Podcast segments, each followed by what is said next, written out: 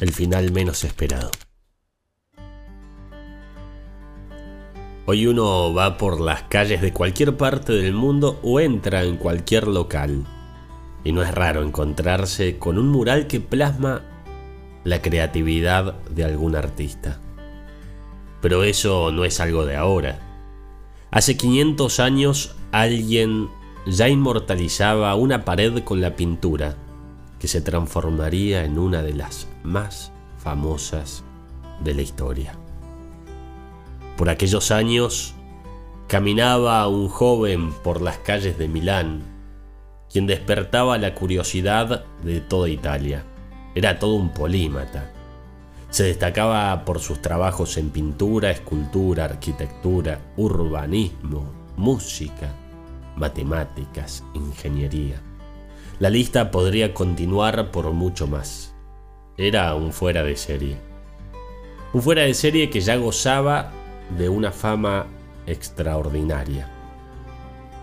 El artista llegó al despacho de su jefe, el duque Sforza, más conocido como el Moro.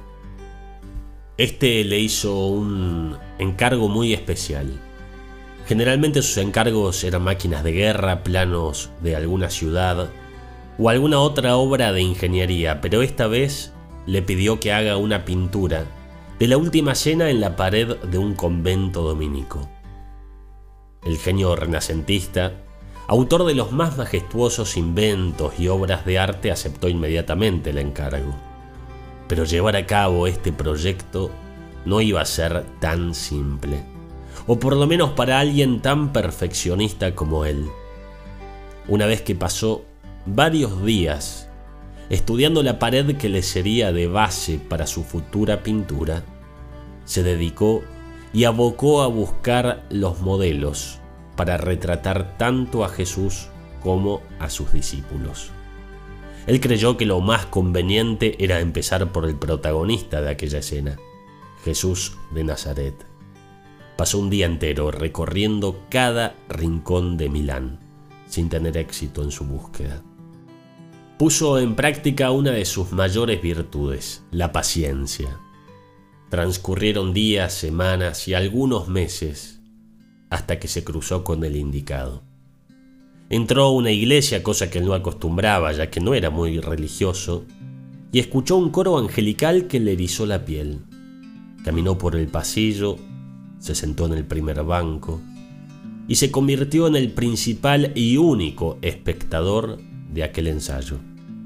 Observando notó un joven que destacaba por su inocencia, transmitía una paz increíble, una pureza que hacía que su presencia se destaque por encima de los demás. No quiso interrumpir. Quedó absorto en ese clima que lo llevó a pensamientos y reflexiones novedosas en él. Nuestro artista, Leonardo, esperó a que el joven se despida de sus compañeros una vez finalizada la rutina musical. Ahí le propuso ser el protagonista en la pintura que era ahora su principal empresa.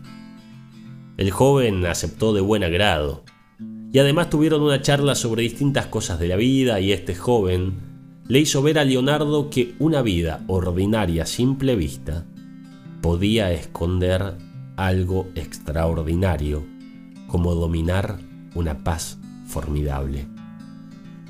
Los meses siguientes pasó pintando el rostro de este joven y de otros señores que también le servían de modelos para los otros personajes de la última cena. Algunos días pasaba horas enteras pintando en aquel convento con una técnica que era desconocida hasta el momento. Parecía no cansarse nunca. Pero otras veces pasaba horas sentado frente a esa pared, a esa pintura en proceso, solo observando. Esta actitud no le gustó nada al prior del convento quien estaba acostumbrado a un trabajo perseverante, constante, fue y le contó al duque el comportamiento que estaba teniendo Da Vinci.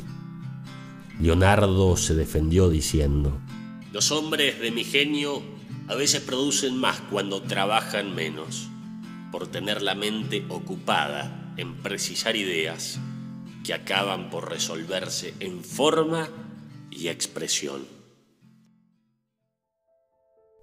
Habían pasado 18 años. La pintura estaba casi lista, pero faltaba el antagonista de la escena, uno de los culpables del mayor asesinato que ocurrió en nuestra tierra. Judas Iscariote, un nombre que hoy es sinónimo de traición. Era la pieza clave en aquella escena, ya que se basaba todo en el pasaje Juan 13:21 donde el Salvador anuncia que uno de los doce lo iba a traicionar, cosa que de solo pensarlo podemos imaginar la consternación que generaría esto en los discípulos. Leonardo no fue ajeno a esto. Quiso reflejar los movimientos del alma, por así decirlo, en cada uno de los seguidores del Mesías. Judas Iscariote.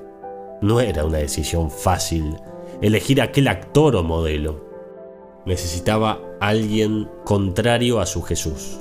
Tenía que ser impuro, pecaminoso, manchado por una vida desordenada. Así que se aventuró por los rincones más turbios de la ciudad italiana sin tener éxito alguno. Un tiempo después, le hablan de un temible criminal que habían apresado. Intrigado pidió verlo y fue a visitarlo.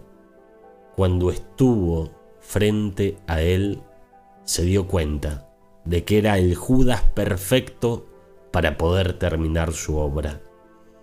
Le pidió al alcalde que le permitiera a este señor posar para él.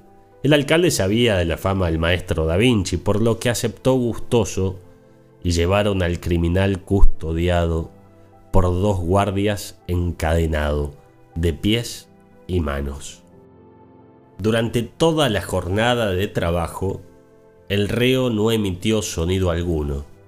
Su rostro oculto en una barba tupida se mantuvo distante en todo momento. Al final, Da Vinci, contento con el resultado de su arduo trabajo, llamó al sujeto encadenado para mostrarle su obra. Este cayó de rodillas envuelto en un llanto desconsolado. Los presentes no entendían nada. Leonardo miraba estupefacto al criminal. ¿Por qué lloras de esa manera?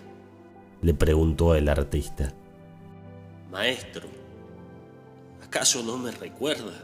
Se le quedó mirando y le contestó. No, la verdad es que no. Nunca te he visto antes. Desconsolado y pidiendo perdón de Dios, le dijo, Yo soy aquel maestro, aquel joven que está en el centro de la pintura. Hace 19 años usted me escogió para representar a Jesús en este mismo cuadro. Da Vinci quedó atónito. No lo podía creer. En los días posteriores quedó pensando cómo el pecado, el exceso, no solo destruye el alma, sino también corrompe toda belleza exterior.